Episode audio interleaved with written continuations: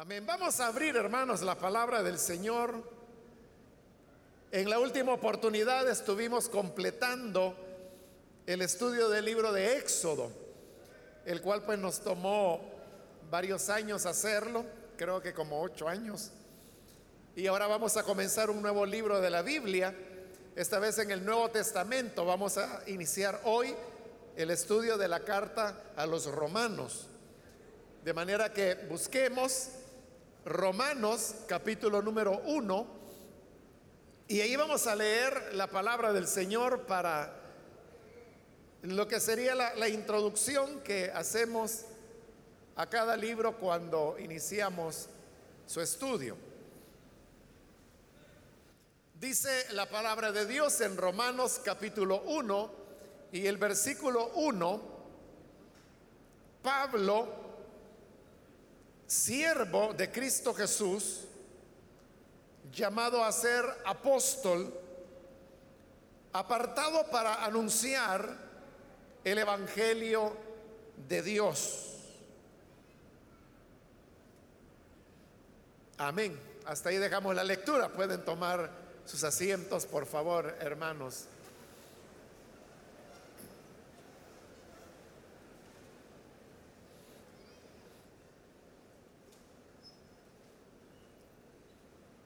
Como dije hace un momento, hermanos, cada vez que arrancamos el estudio de un nuevo libro de la Biblia, siempre hago una introducción con el propósito de ubicarnos en el contexto en el cual fue elaborado ese libro, en este caso pues una carta, que es la carta a los romanos, para que esto nos dé el marco que nos permite interpretar correctamente la epístola y tomar para nuestra vida las enseñanzas que en esta se encuentran. Usted puede ver que esta pues es una carta que fue escrita por el apóstol Pablo. Quiero decirle que Pablo fue un hombre que escribió varias cartas que iban dirigidas sobre todo a iglesias, algunas veces a regiones, como la carta a los Gálatas, y otras veces a una persona en particular, como la carta de Filemón. Pero quiero contarle un poquito de la historia de, de cómo fue que se fueron manejando las cartas de Pablo, sobre todo después de su muerte.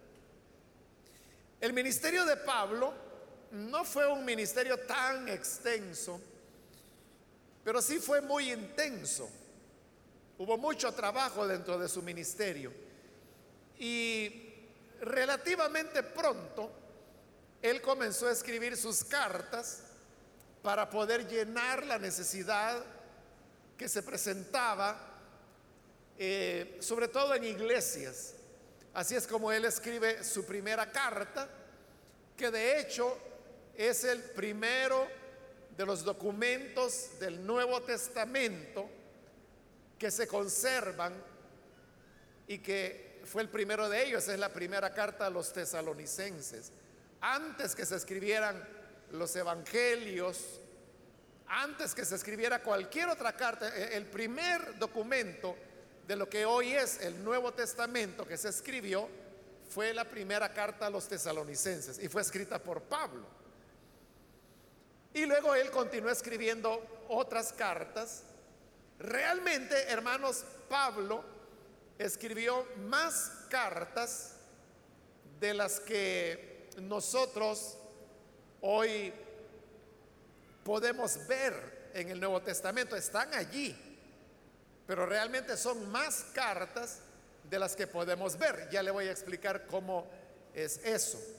Bueno, Pablo continuó escribiendo y a veces escribía a la iglesia de Corinto, a veces escribió a la región de Galacia, a veces escribió como esta carta a los romanos, a veces escribió a los filipenses, pero todas estas cartas que él fue escribiendo, eh, fueron eh, recibidas por esas iglesias o, o personas a las cuales él enviaba esas cartas. Pero como Pablo era un maestro, era un apóstol, era alguien muy respetado, entonces las iglesias comenzaron a compartir esas cartas de Pablo. Por ejemplo, si él escribió una carta a la iglesia de Filipos, los filipenses obviamente recibieron la carta porque iba dirigida a ellos. Y la leían, pero no solamente la leían una vez, o sea, la leían cuando la recibían, pero luego ellos quedaban haciéndose lecturas de estas cartas posteriormente. De repente podía ser que a Filipo llegaba un hermano o una hermana que se congregaba en otra ciudad y oía esa carta de Pablo y decía, qué, qué interesante está. Entonces, así era como la iglesia de Filipo le decía, bueno, les podemos dar una copia de la carta. Hacían la copia, la cual se hacía a mano, y se la llevaban a esta otra iglesia y así es como las cartas de Pablo, que inicialmente iban dirigidas a una iglesia en particular, comenzaron a circular por las diversas congregaciones. Luego Pablo muere, él es martirizado y cuando Pablo muere, entonces las cartas que él había escrito recobraron o, tomaron más valor aún, porque ya Pablo no estaba. Y como era una época cuando no se podía grabar, por ejemplo, las enseñanzas de Pablo, ni en audio y mucho menos en video. Entonces, lo único que les quedaba de Pablo era el recuerdo de las enseñanzas que él había dado, eh, el recuerdo de lo que él había hecho, por dónde había andado, quiénes le habían acompañado. Y lo más importante, les quedaban las cartas que él había escrito. casi todas las cartas no es que Pablo las escribiera de su puño y letra, sino que lo que hacía era que la dictaba. Y entonces había un amanuense, e, ese era el nombre que recibía, el amanuense era aquel que se le dictaba y él iba copiando. Por ejemplo, esta carta a los romanos eh, fue escrita por un hermano que se llamaba Tercio. Y, él dice, yo Tercio, que escribí la carta, también lo saludo. A veces Pablo firmaba las cartas, como cuando él decía, el saludo es de mi puño y letra, así escribo. Y entonces eso significaba que Pablo con su caligrafía estaba escribiendo y eso era como autenticar, porque también hubo cartas que eran falsas, que alguna persona ahí malintencionada la escribía y la presentaba como que si era de Pablo y Pablo tenía que aclarar que esa carta no, no era, que él no la había escrito. Y para evitar eso es que él colocaba lo que hoy sería el equivalente de la firma, ¿no? aunque era realmente su nombre. Y por eso él les decía, así escribo yo, para que la gente identificara cómo era su caligrafía y que si llegaba otra carta que pretendía ser de Pablo, pero que no llevaba esa caligrafía, ellos supieran que no era el apóstol quien la estaba enviando. No obstante, hay algunas cartas, sobre todo las más cortas, que se cree que posiblemente, o sea, no hay una seguridad, pero posiblemente Pablo le escribió de su puño y letra. Y estoy hablando específicamente de la carta a Filemón, que es una carta corta y es una carta personal. Y eso hizo pues que se cree que es probable que Pablo no haya utilizado un amanuense o secretario, como se le diría modernamente, sino que él de su puño y letra la escribió. Bueno, entonces Pablo muere y la iglesia ve con mucho valor las cartas de Pablo, pero entonces la iglesia comienza a tomarse esta tarea y dicen, bueno, nosotros aquí tenemos tres cartas de Pablo, pero a lo mejor hay más cartas que él escribió. Y como esa era la época en que había mucha rotación entre las iglesias, era la época de lo que se llamaban los predicadores itinerantes, que eran hermanos que predicaban el Evangelio, pero que no tenían una iglesia fija, sino que más bien andaban visitando las diversas iglesias de diversas ciudades y en diversos países. Entonces ellos se dieron a la tarea de identificar a dónde había otra carta de Pablo. Hacían una copia manuscrita y así las fueron recopilando. De manera que hay un momento en que logran reunir todas las cartas, o por lo menos las que lograron reunir que Pablo había escrito. Y entonces sucede que les da un total de 13 cartas. Ellos tenían 13 cartas que Pablo había escrito. Pero luego, usted sabe que en el mundo antiguo, y sobre todo pues por la gran influencia judía que ellos tenían, para ellos los números eran importantes. Y el número 13 es un número que prácticamente no, no significa nada, ¿no? no tiene mayor relevancia en las escrituras. En cambio, el número 7, usted sabe que es un número muy simbólico y que además habla de plenitud. Entonces lo que ellos hicieron es que como tenían 13 cartas, entonces decidieron juntar varias de ellas para de 13 pasar a 7 solamente. Entonces, lo que hicieron para juntarlas es que lo hicieron sobre la base del destinatario. Por ejemplo, Pablo en realidad escribió dos cartas a los filipenses. Pero entonces, a fin de reducir el número, lo que ellos hicieron es que tomaron esas dos cartas a los filipenses y las unieron e hicieron una sola carta. Lo que eran dos, las unieron. Y así es como tenemos nosotros lo que hoy llamamos la carta a los filipenses, que para nosotros es una, pero originalmente fueron dos. Si usted quiere más información sobre por qué la carta a los filipenses realmente eran dos al principio. Quiero decirle que hace relativamente poco, hace unos años, ya estudiamos acá en la iglesia la carta a los filipenses y si usted quiere pues puede comprar todo el estudio completo ahí en el, en el kiosco de grabaciones y ahí usted va a escuchar la explicación de por qué hay dos cartas. Bueno, pero la iglesia a la cual Pablo más escribió fue la iglesia de Corinto. Al menos se conservan seis cartas que Pablo envió a los corintios. Para nosotros solo son dos, ¿verdad? La primera y la segunda. Pero realmente Pablo escribió seis cartas. Pudieron haber sido más, pero se conservaron seis cartas. Entonces, lo que hicieron fue lo mismo, que como todas estas seis cartas eran dirigidas a la iglesia de Corinto, entonces comenzaron a unirlas. En Primera de Corintios, lo que nosotros llamamos Primera de Corintios, realmente lo que tenemos son dos cartas que se unieron para formar lo que hoy es Primera de Corintios. Y en el caso de Segunda de Corintios, Ahí se tomaron cuatro cartas y se unieron.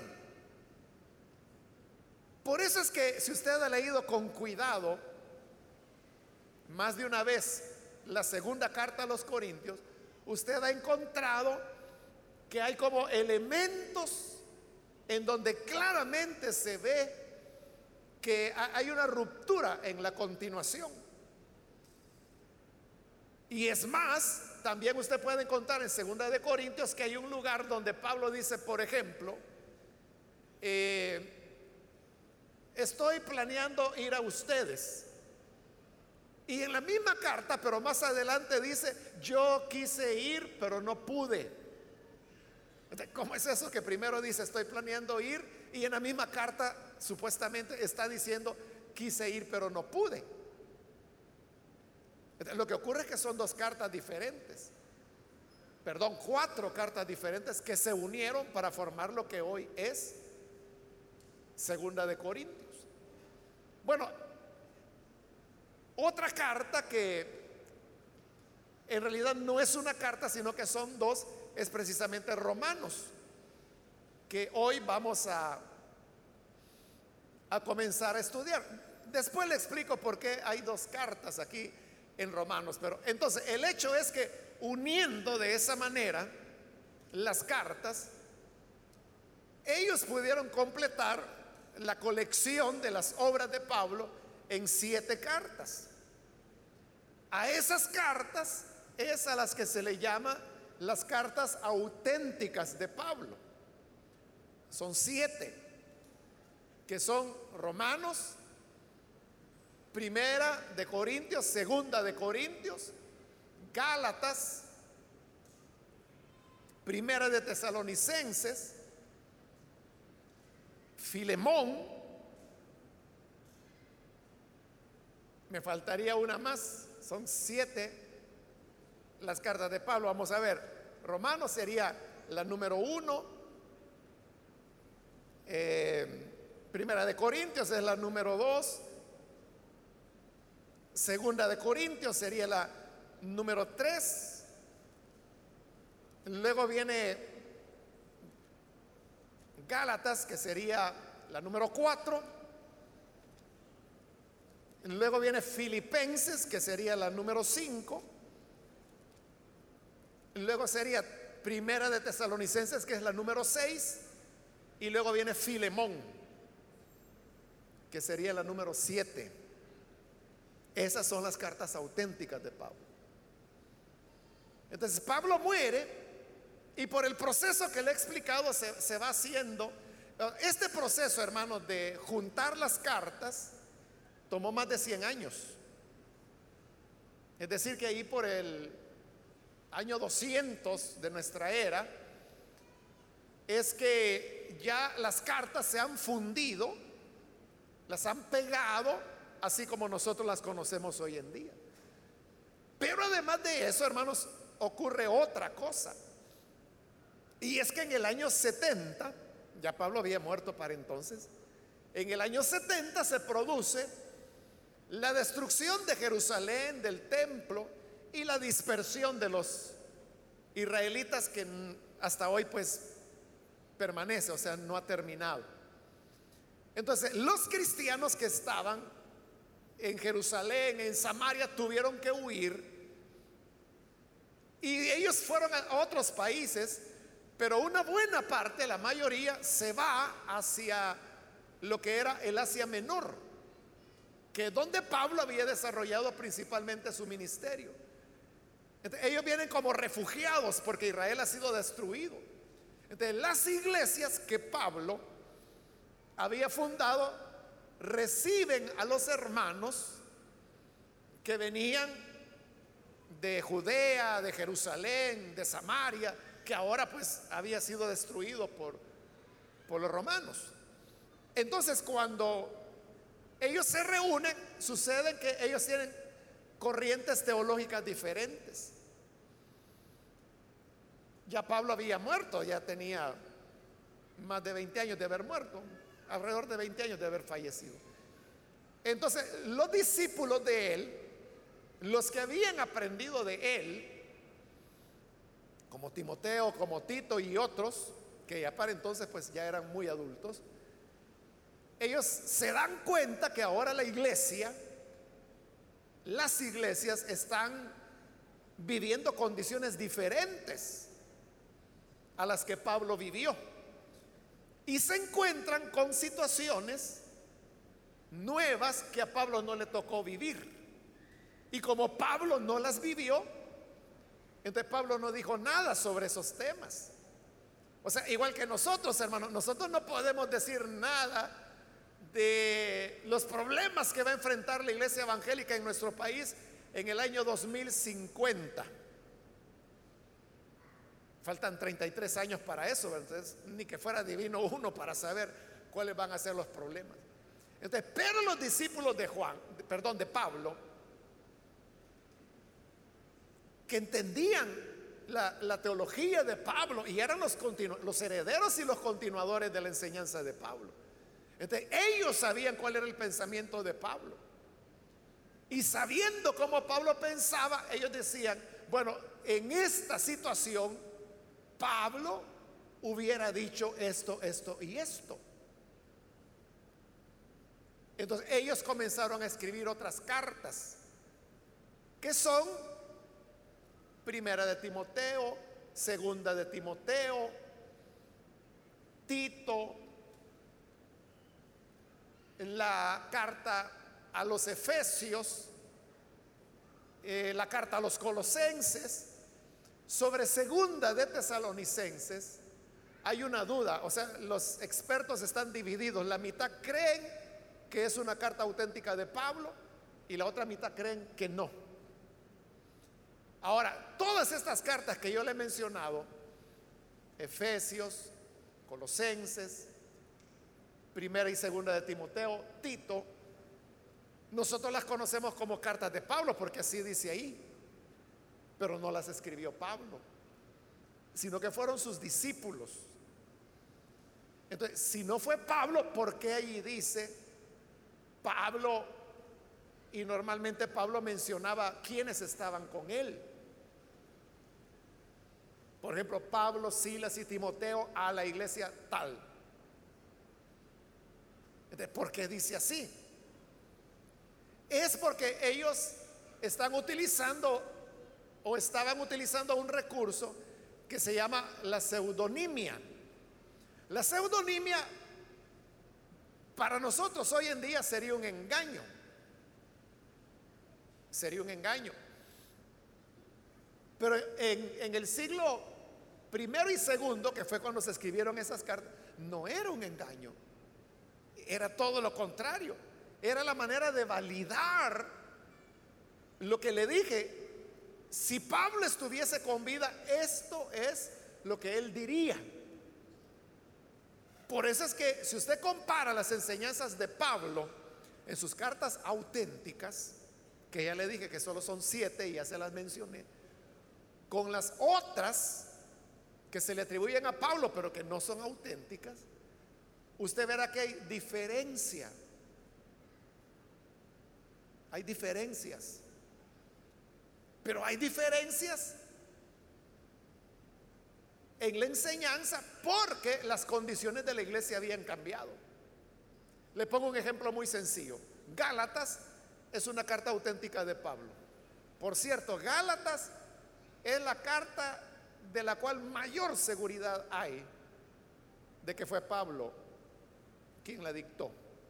Entonces, si usted quiere saber exactamente cómo era que Pablo hablaba, cómo era que enseñaba, lea Gálatas. Entonces, en esa carta a los Gálatas, Pablo dice, por ejemplo, que la ley ha venido a ser para maldición. Y dice cosas fuertes, como por ejemplo, el que se quiere justificar por medio de la ley, de la gracia ha caído. Y es más, dice que el que traiga otro evangelio y ese otro evangelio del cual está hablando es del evangelio de los judaizantes. Y los judaizantes lo que enseñaban es que la ley era provechosa. El creyente para ser verdadero cristiano debía guardar la ley, principalmente la circuncisión. Entonces Pablo a eso lo llama anatema. Si otro trae otro evangelio y se refería a ese, al evangelio judaizante, el tal sea anatema, aunque sea un ángel, decía Pablo. Pero les predica ese evangelio, sea anatema. Entonces, vea, es un rechazo total de Pablo a la ley y la ve como inútil. Pero ¿qué dice ahora en, las cartas pastorales? que es primera, segunda de Timoteo y Tito.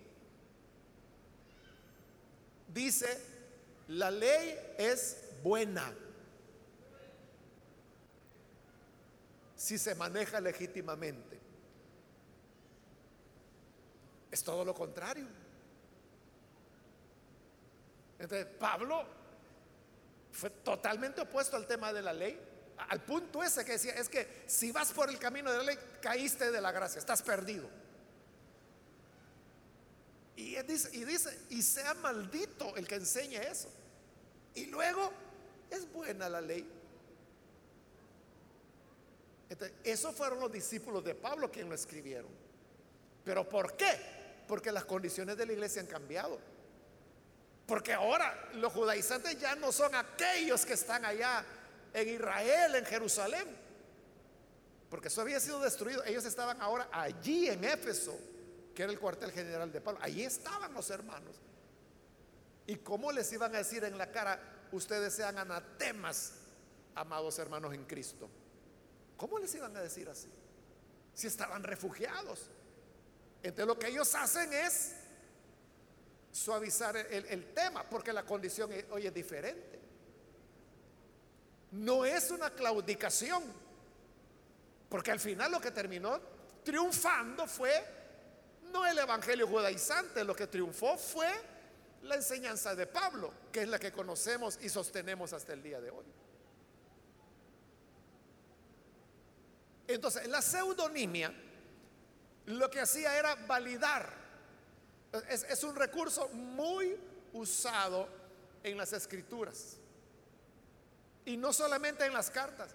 Por ejemplo, el Evangelio de Mateo no es que Mateo lo haya escrito. Mateo es una obra que lo escribieron, es una obra colectiva, varias personas. ¿Quiénes eran? No sabemos. Pero ¿Por qué le pusieron Mateo? Utilizando el recurso de la pseudonimia. Porque Mateo era uno de los doce apóstoles que habían andado con el Señor. Y eso le daba importancia. Era la manera como decir, esto es escritura. Igual, Marcos no lo escribió Marcos, Lucas no lo escribió Lucas, Juan no lo escribió Juan. Fueron otras personas, pero utilizando el recurso de la pseudonimia, utilizaban nombres de personas importantes.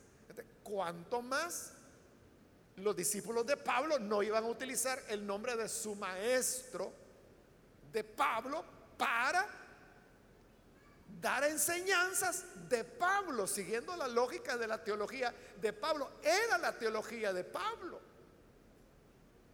era como una cuestión de justicia. Ahora, usted dirá, pero entonces estaban engañando a la gente. No, no era un engaño. ¿Y sabe por qué? Porque todo el mundo sabía que Pablo estaba muerto. Y los muertos no escriben cartas. Pero todo el mundo entendía que si había aparecido una carta dirigida a Timoteo, por ejemplo, que decía que Pablo le escribía, la gente sabía que no era porque Pablo le escribió, que se utilizaba el nombre de Pablo para validar que era una carta que auténticamente expresaba el pensamiento de Pablo. Entonces, por eso es que se habla, hermanos, de cartas auténticas de Pablo y se habla de cartas atribuidas a Pablo. Las auténticas son las siete que le mencioné y una de esas es la carta a los romanos. Romanos es una carta auténtica de Pablo. Pero le decía que aquí tenemos dos cartas, una más larga, que va desde el capítulo 1 hasta el 15, y luego una carta más corta, que es el capítulo 16. Estas dos cartas, hermanos, fueron escritas muy cercanas en el tiempo. Las dos fueron escritas en el año 55. Y las dos fueron escritas desde Corinto, porque ahí estaba Pablo. Con una diferencia, que la larga, que son los primeros 15 capítulos, es una carta que fue dirigida a los romanos. En cambio, la segunda, que es el capítulo 16 ahora, fue dirigida a la iglesia de Éfeso. Ahora, ¿por qué? ¿Por qué son dos cartas? Hay muchas razones que demuestran eso. Yo le voy a, mencionar, digamos, las más eh, evidentes y más fáciles de comprender, porque hay otras que son muy técnicas. Entonces no nos vamos a meter ahí porque los voy a cansar. Entonces, ¿por qué estamos diciendo que el capítulo 16 originalmente era otra carta que tampoco no fue enviada a los romanos? Nunca fue enviada a los romanos, sino que fue enviada a la iglesia de Éfeso. Bueno, la razón es que la carta a los romanos, usted puede ver que termina en el capítulo 15, si usted va ahí al capítulo 15 de Romanos, versículo 33. Dice, el Dios de paz sea con todos ustedes, amén. Ahí terminó. Pues ese es el final de la carta que Pablo envió a los romanos. Habiéndola dada por terminado, vea que en el 16 les recomiendo a nuestra hermana Fede. Bueno, y no hasta allá se había despedido, pues. Y no hasta allá había dado su saludo de paz para la iglesia. Ya había cerrado la carta. Ahí usted tiene el final de la carta a los romanos, llega hasta el capítulo 15. El 16 ya es otra carta. Para poderla unir, lo que hicieron los redactores fue que le quitaron lo que se llama proemio a, a esta carta, que es el capítulo 16, y que se le ha dado el nombre carta de recomendación de Febe, porque ese es el propósito de la carta. El versículo 1 del capítulo 16 dice, les recomiendo a nuestra hermana Febe, diaconisa de la iglesia de Sencrea. eso, ese versículo era el formato que se utilizaba en el siglo primero, que es cuando Pablo vivió, para hacer las cartas de recomendación. Usted sabe que hoy en día también escribimos cartas de recomendación y hay un formato. Y el formato dice, a quien interese, por medio de la presente hago constar que conozco a tal persona desde hace tantos años y que tiene estas cualidades, razón por la cual lo recomiendo en San Salvador el día 9 de agosto del año 2017 y la persona firma. Esa es una carta de recomendación hoy, pero hay un formato de cómo se hace. en el siglo primero también había un formato y el formato es este. El que tenemos ahí, les recomiendo a nuestra hermana Febe, diaconisa de la iglesia de Sencreas. Es una carta de recomendación. Les pido que la reciban dignamente en el Señor como conviene hacerlo entre hermanos en la fe. Pero a esa carta de recomendación Pablo le añade una larga lista saludos.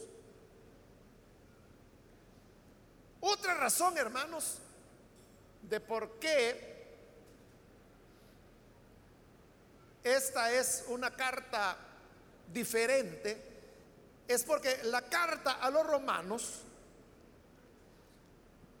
es una carta que Pablo explica que él ya cumplió con su tarea de llenar el Evangelio la parte oriental de Europa, lo que hoy sería Turquía, Grecia, hasta Albania, hasta ahí había llegado Pablo. Entonces dice, ya aquí ya lo llené todo del Evangelio, entonces hoy tengo planes de ir a predicar a España, que era el punto más remoto en esa época del Imperio Romano. Muy pocas personas iban hasta España.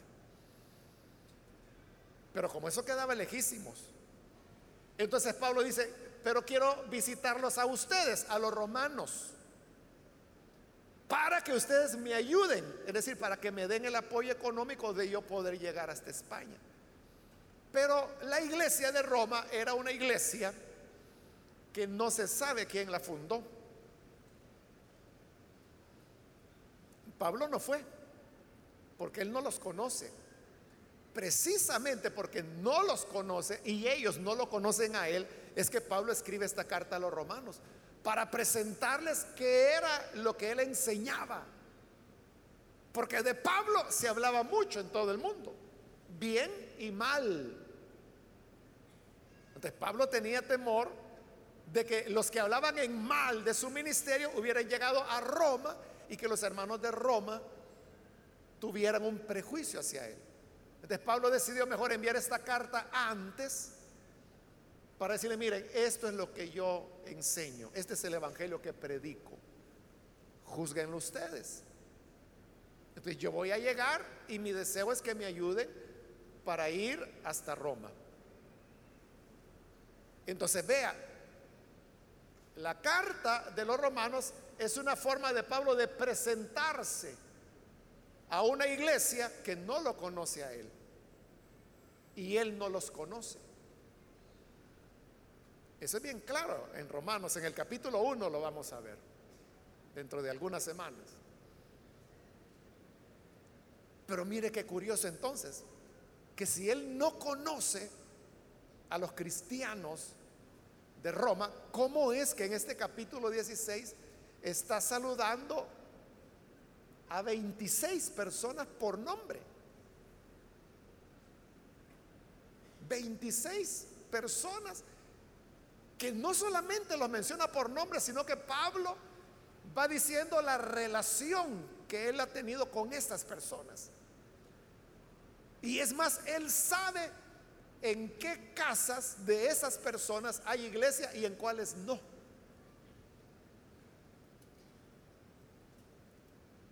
Entonces Pablo habla de una hermana de, la cual dice, ella para mí ha sido como una madre. Y saluda a tal hermano y la iglesia que está en su casa o tal hermana y los de su casa, refiriéndose a los que allí se congregaban. ¿No le parece extraño eso? Que si él nunca había estado en Roma, no conocía la iglesia de Roma. ¿Por qué está saludando a 26 personas? Es esta carta, este capítulo 16, la mayor cantidad de saludos que Pablo nunca envió. Jamás se le había enviado tantos saludos como lo hace acá. Y se ve que los conoce muy bien. Entonces, ¿cómo se explica eso? Esa es otra evidencia, que el capítulo 16 es otra carta. Pero es más, de estas 26 personas que él menciona, las personas claves que él menciona ahí, todos estaban en Éfeso entre ellos Priscila y Aquila. Por mencionar a los más famosos, pero hay otros que también juegan un papel importante en el ministerio de Pablo, pero que estaban en Éfeso. Entonces, ¿por qué Pablo en una carta que está enviando a Roma va a saludar personas que viven en Éfeso? Sobre todo en el año 55, que es cuando él escribió la carta, estando en Corinto, relativamente cerca de Éfeso. Por eso es que el capítulo 16 se sabe que es una carta de recomendación de la hermana Febe para la iglesia de Éfeso. Por eso Pablo los conocía tan bien, porque Éfeso es la ciudad donde Pablo más tiempo se detuvo en toda su vida ministerial. Y es donde él hizo muchas amistades y por eso se refleja allí. Esa es otra evidencia que esta es una carta diferente. Pero vamos más allá.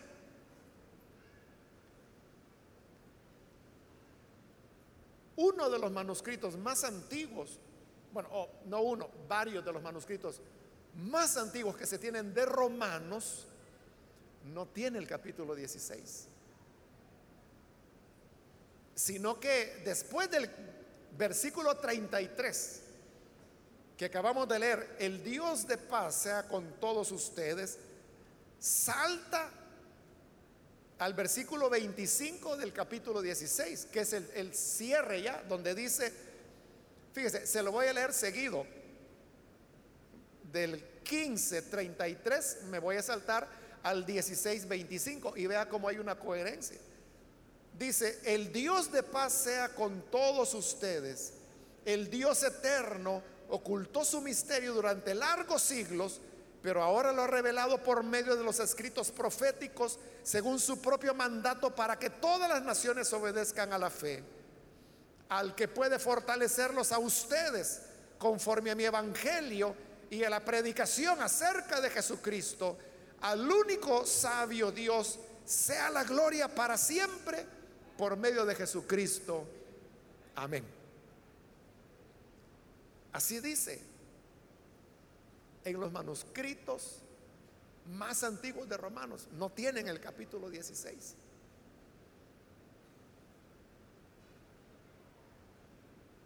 Interesante, ¿verdad?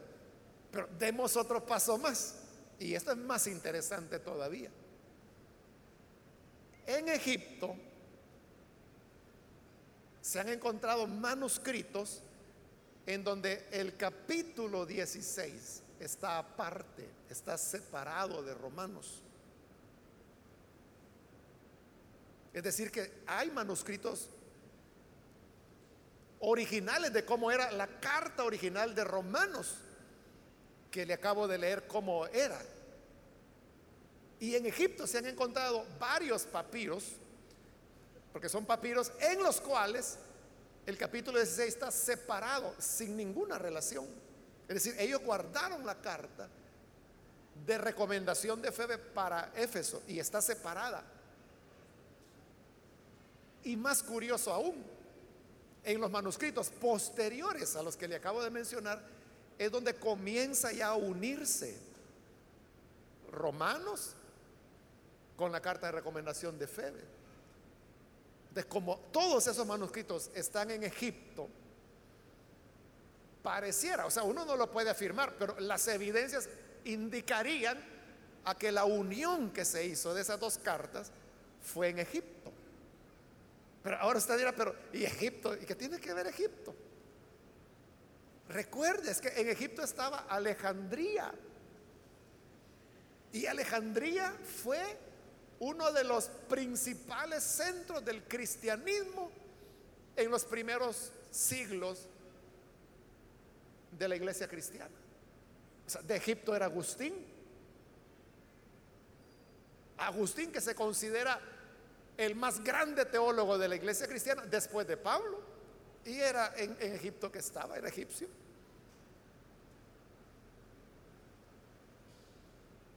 Luego, hermanos, hay otras evidencias como por ejemplo que el carácter, o sea, es indudable que las dos cartas, la de Romanos y la de recomendación a Febe, es indudable que Pablo o las escribió, principalmente la de Febe, porque Pablo escribía lo corto, no lo largo.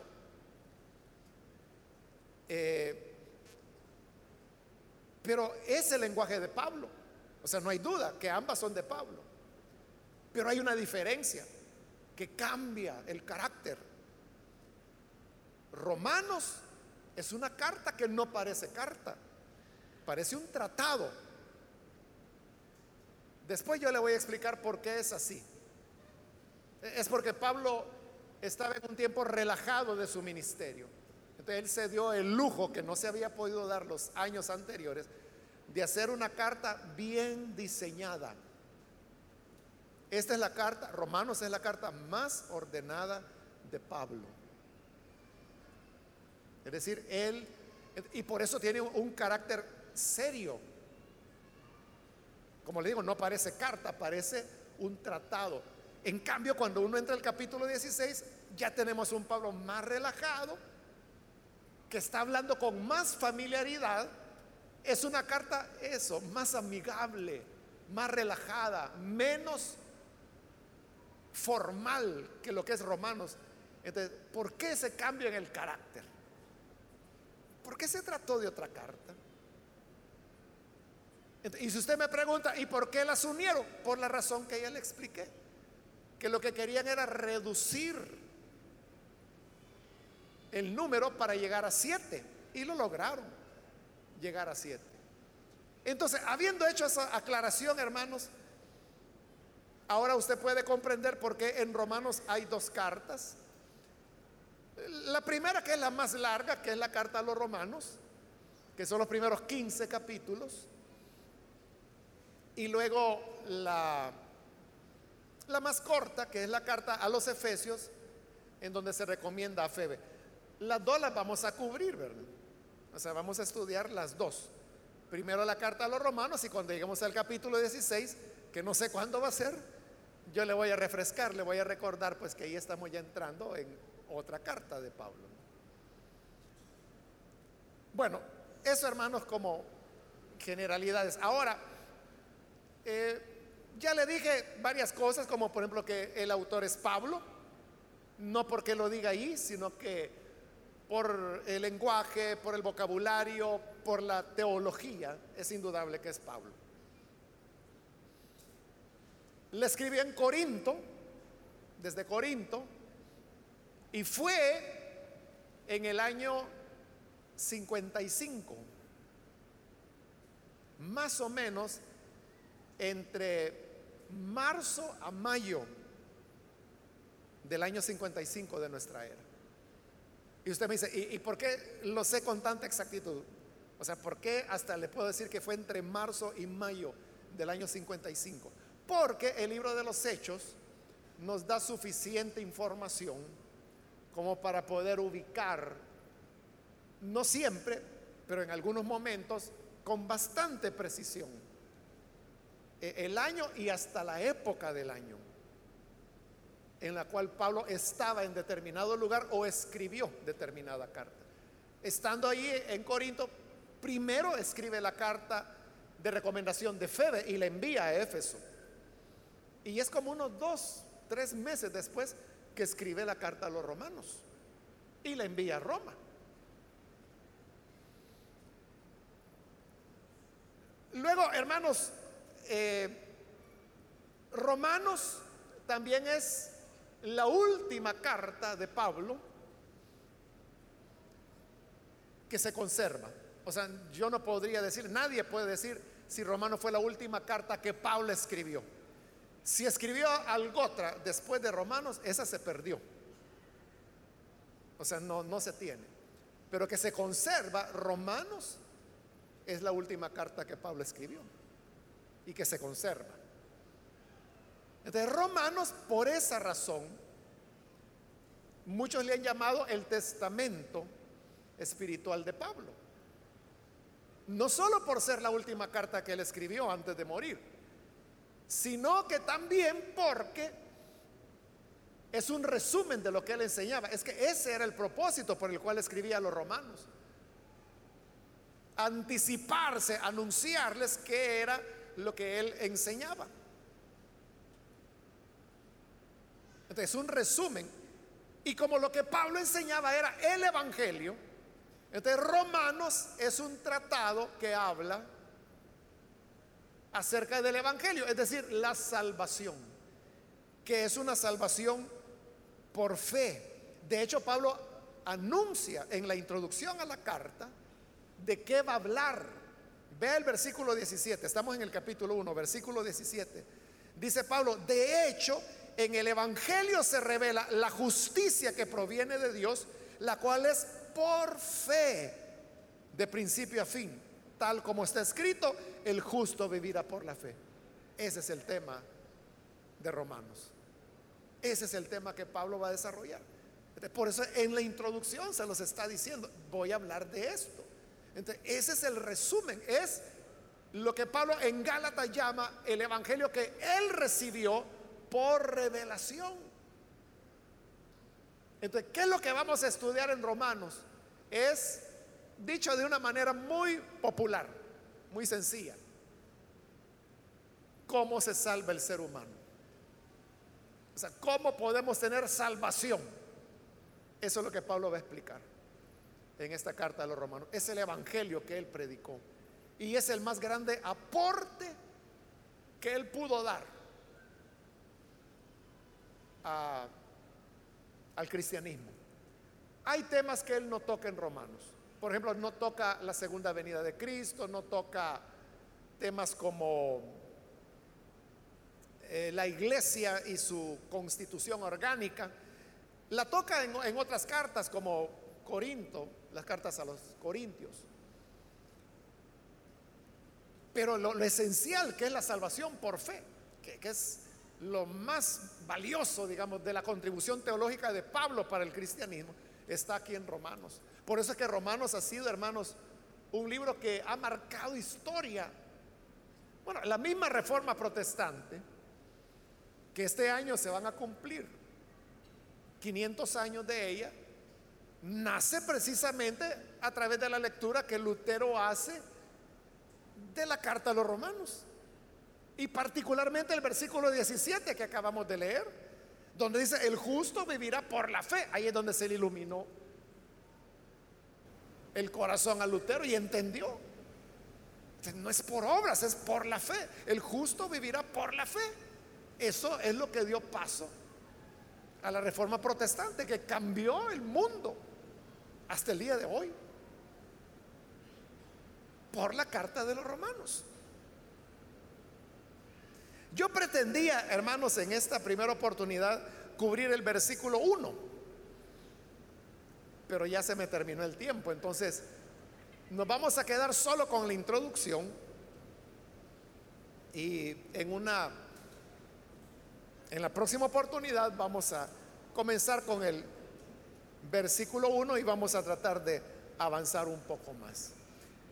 Pero ¿qué son las enseñanzas, hermanos, que podemos retomar de lo que hoy he hablado? Bueno, en primer lugar, hermanos, la maravilla de la Biblia. O sea, la Biblia es algo maravilloso. Y al, pensar en, su composición, cómo se fue redactando hasta llegar a ser lo que hoy es, es, es un milagro de Dios. Es algo maravilloso. Pero al final, lo que tenemos en la Biblia es lo que Dios quiso que quedara. O sea, no es que a Dios le echaron a perder los planes y que Dios quería. No, Dios dijo dos cartas y estos hombres la unieron en una. Ay, no. No, no, no, no fue así. Ya todo Dios lo había visualizado, sabía que así iba a ser. Es más, no fueron los hombres, fue el Espíritu de Dios, que es el encargado de la preservación de las escrituras, el que guió a esos seres humanos, todos ellos creyentes, para que hicieran esa unión de cartas, para que hoy tengamos la Biblia tal y como es. Y el propósito de darnos esa palabra es que nosotros lleguemos a entender verdades trascendentales como la que Pablo anuncia que va a explicar.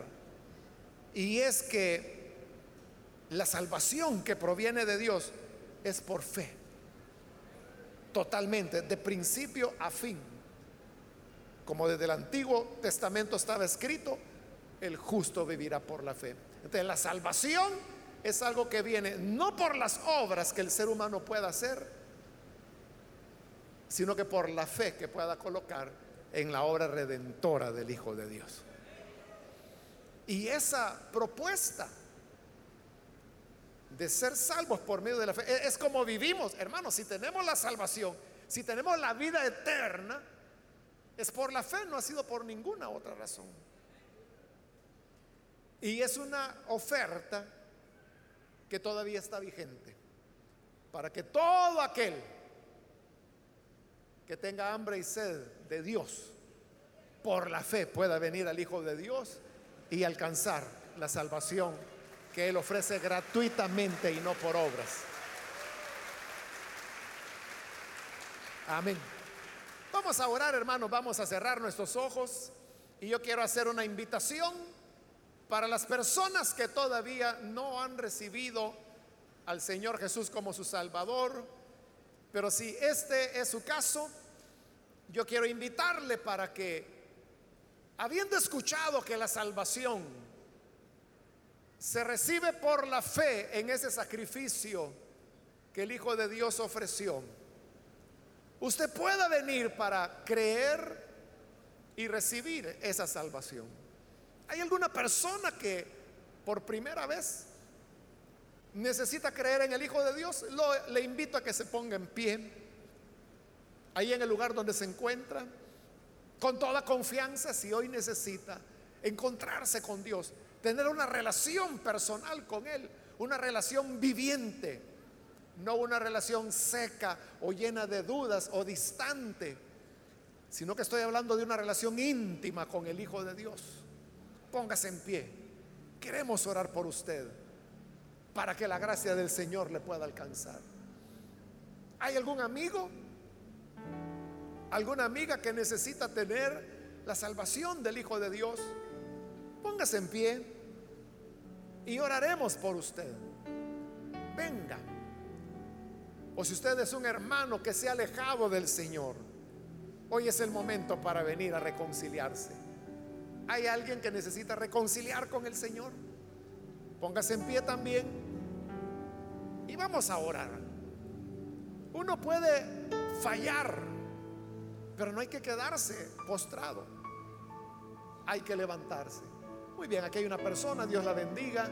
Alguien más que necesita pasar puede ponerse en pie. Es primera vez que viene el Señor o se está reconciliando, póngase en pie. Y venga. Yo voy a ser breve en el llamado, solo un minuto más, pero si hay alguna otra persona que necesita venir al Señor, por primera vez o necesita reconciliarse, puede ponerse en pie. Muy bien, aquí hay otra persona. Dios lo bendiga. Bienvenido. Alguien más que necesita pasar. Venga, que la gracia del Señor le está esperando. ¿Hay alguien más? Hoy la puerta está abierta. Y el Señor le espera con los brazos abiertos. Voy a terminar la invitación, pero si hubiese alguien más que necesita venir, póngase en pie y vamos a orar para que la gracia del Señor le alcance. A usted que nos ve por televisión, también le invito para que se una con las personas que están aquí al frente y reciba por la fe la salvación que es en Cristo Jesús. Oremos. Padre, gracias te damos por cada persona que está aquí al frente, como también aquellos que a través de la televisión, la radio, a través del internet, ahora están creyendo, abriendo sus corazones para recibir por la fe esta promesa de vida que tú, Señor, has dado para tus hijos, has dado para tu pueblo. Yo presento, Padre, ante ti a estas personas para que sus vidas puedan ser transformadas, puedan ser salvados, justificados. Y ayúdanos también para que como hijos tuyos podamos amar tu palabra, valorarla, apreciarla. Y que como sabios nos dediquemos a su estudio diligente y cuidadoso para poder desentrañar los tesoros, las riquezas de gracia que tú, Señor, has colocado en tu santa palabra. Por Jesús nuestro Señor lo pedimos. Amén. amén.